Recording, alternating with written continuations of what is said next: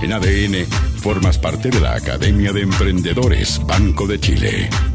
Así es, soy el alumno Leo Meyer, te doy la bienvenida a esta sala de clases aquí en la Academia de Emprendedores en ADN. Vamos a comenzar la clase de hoy que justamente tiene que ver con soñar en grande, con pensar en proyectar tu negocio sin tener que depender del mercado local. Exportar, sí pues, exportar puede ser una opción. Todo parte queriendo hacerlo y la segunda etapa es justamente aprendiendo.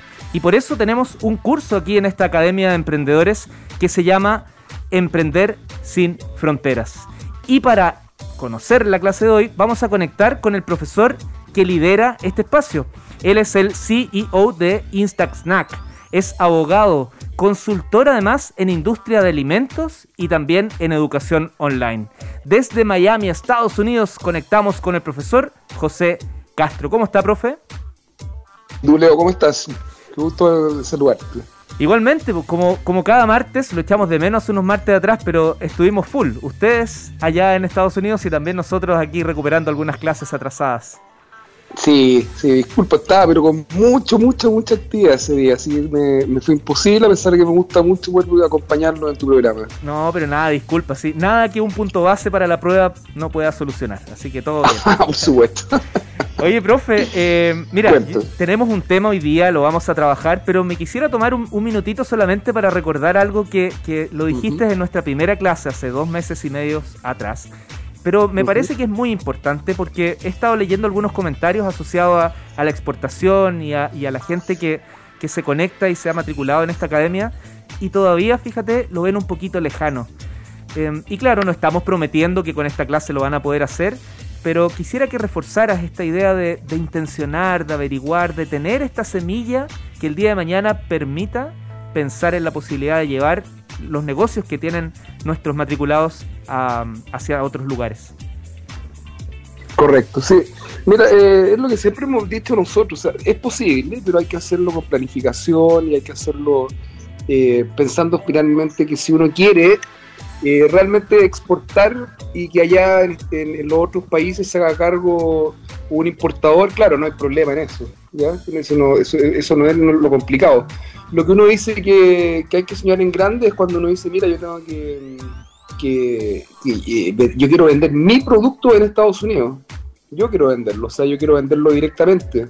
Eh, yo quiero que se venda en, las tiendas, yo quiero que se venda en el e-commerce.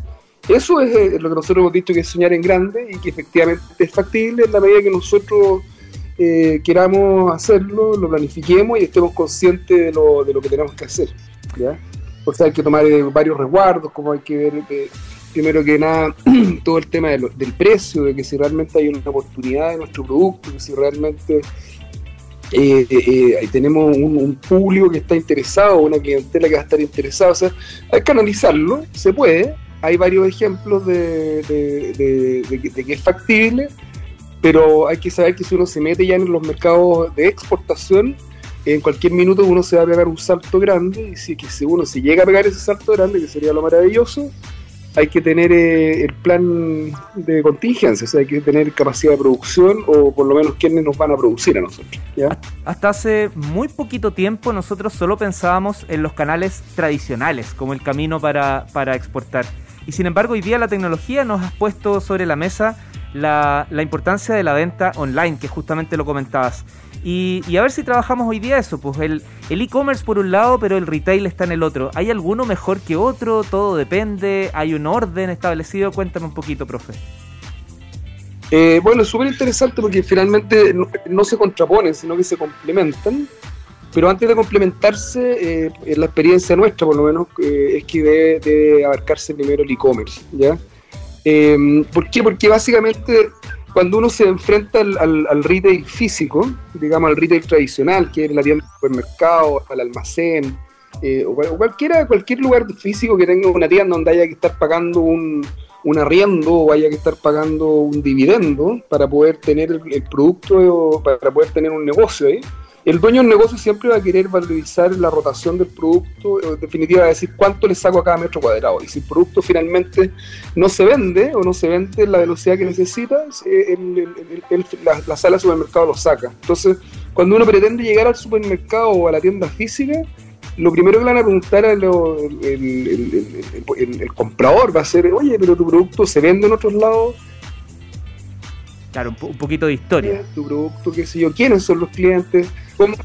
Claro, te pide la historia. Y esa, y esa historia tradicionalmente se, se construía en torno a varios mitos que decían, mira, yo fui tienda por tienda en una calle y a cada tienda le fui regalando una caja de producto, entonces finalmente a la semana yo volvía, cuando se lo entregaba consignación, etcétera. Entonces, eh, pero eso, pero eso imagínate, en estos países que tienen 300 millones de habitantes, 50 estados, es imposible, es realmente imposible hacerlo así. Eh, eh, entonces, finalmente lo que te ofrece el e-commerce es como un paso obligatorio, porque en el e-commerce uno tiene más llegada con el, con, el, con el cliente, o sea, uno, uno puede saber más lo que está pasando en esta última milla porque un Amazon, por ejemplo, un eBay, no es más que un gran supermercado. O sea, en eso hay, en esas tiendas no solamente hay televisores, todo tipo de electrodomésticos, guitarras, ropa, sino que también hay alimentos, todo tipo de alimentos envasados, ¿no es cierto? Entonces hay que, hay que pensar que cuando uno entra al e-commerce, uno empieza a hacer el trabajo de que el producto con una inversión publicitaria que no es, no es que no exista, o sea, existe y hay que tenerla, pero es bastante más razonable que las inversiones publicitarias que tendría que hacer uno en el ambiente físico normal, de estar poniendo letreros, estar, qué sé yo, poniéndose eh, con, con, señalética. Revisemos, profe, si te parece bien, revisemos ese punto, porque particularmente en Estados Unidos, que es el mercado donde, donde tú estás fuertemente trabajando, la importancia de la reputación digital es bastante alta.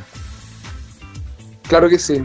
El, en, el fondo lo que lo que está pasando eh, lo que está pasando día a día en, Estados Unidos es que la reputación digital eh, viene siendo básicamente cómo tú vas creando dentro de, los ambientes digitales un, reconocimiento de tu marca, pero un reconocimiento asociado a ciertos beneficios, ya un, reconocimiento de que tu marca tiene eh, relación con funcionalidades.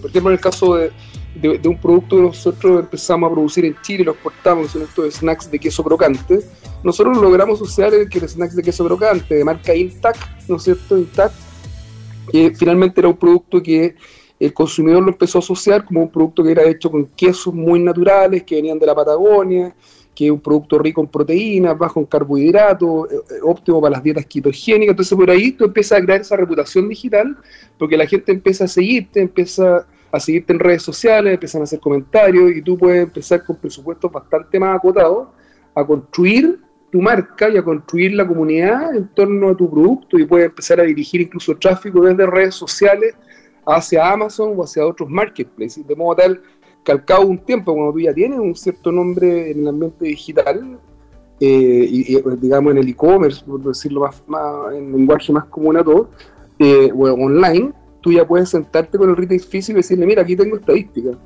Tengo ventas en los 50 estados, pero en estos cuatro estados es donde tengo más ventas.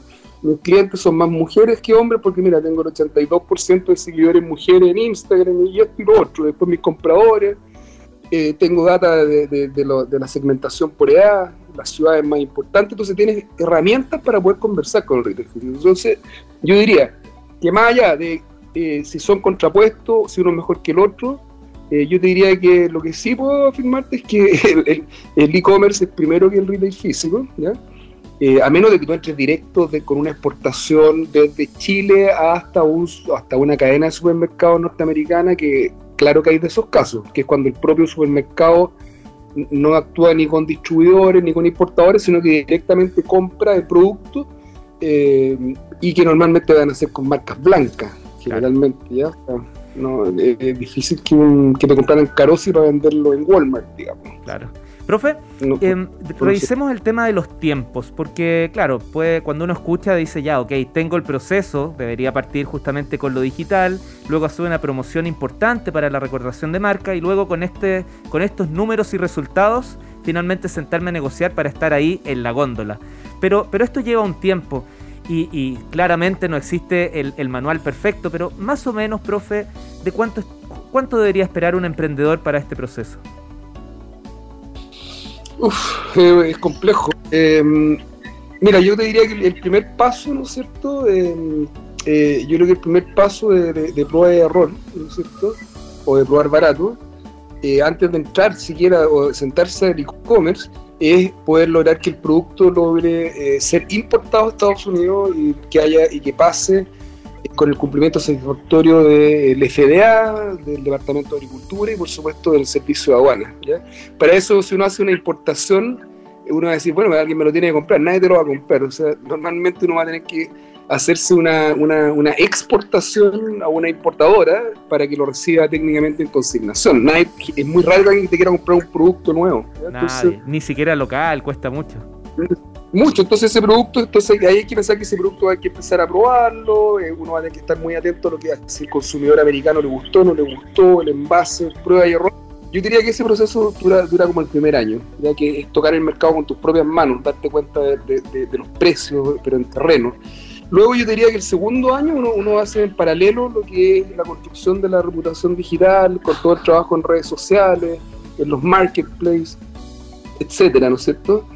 Em, luego yo te diría que al tercer año uno ya puede recién comenzar a presentarse con, los retail físicos, pero los retail físicos también tienen periodos del año en que ellos te dicen que pueden, em, ellos abren la categoría, entonces hay que estar muy atento porque por ejemplo tú quieres ser, eh, eres un snacks y ellos te dicen sí, pero yo para el snacks salado tengo galleta, tengo eh, la primera, las primeras dos semanas de septiembre. Entonces, entonces eh, la incorporación, al igual que ya está pasando en Chile, son cada seis meses, cada un año. Eh, normalmente ellos quieren que el producto sea bastante conocido para para ocupar una góndola o un supermercado, o de una tienda de conveniencia, o de, farmacias, ¿no es cierto? Entonces, lo normal, yo te diría, si es que realmente haces bien todo el trabajo, hay que tomarse entre tres años, cuatro años para estar ahí, eh, digamos, en el, físico. Ahora, si ocurre que muchos entran al e-commerce, eh, en el caso de estos snacks nuestros, y, ya han seguido creciendo en el e-commerce a través de muchos marketplaces. Eso, eh, eso, te iba a preguntar justamente, que a veces no tiene que terminar todo en el retail, puede que exista una vocación natural de quedarse en el en el e-commerce. claro, y claro, y, hoy día está en boga en todo el mundo, o sea, algo que creció muy fuerte con la pandemia. Se crearon miles de, cientos de miles de páginas web con, eh, con carro de compra, porque imagínate qué es lo que le pasaba a una tienda que se dedicaba a vender eh, todo tipo de alimentos saludables, que era como un mini market, digamos, en Providencia, y tú empieza a estar cerrado, eh, al principio por, temas que de, convulsión social, después le viene la pandemia, él dijo, tengo que sobrevivir, y entonces, ¿qué hacían? Levantaban sus páginas web, carrito de compra, y eso ya es un marketplace. Porque se empezó a vender los productos que tenía adentro, después empezó a vender otro, y, así empezó, se empezó a llenar de tiendas virtuales, que son de una u otra manera los famosos mercados los marketplaces, digamos, son amazoncitos.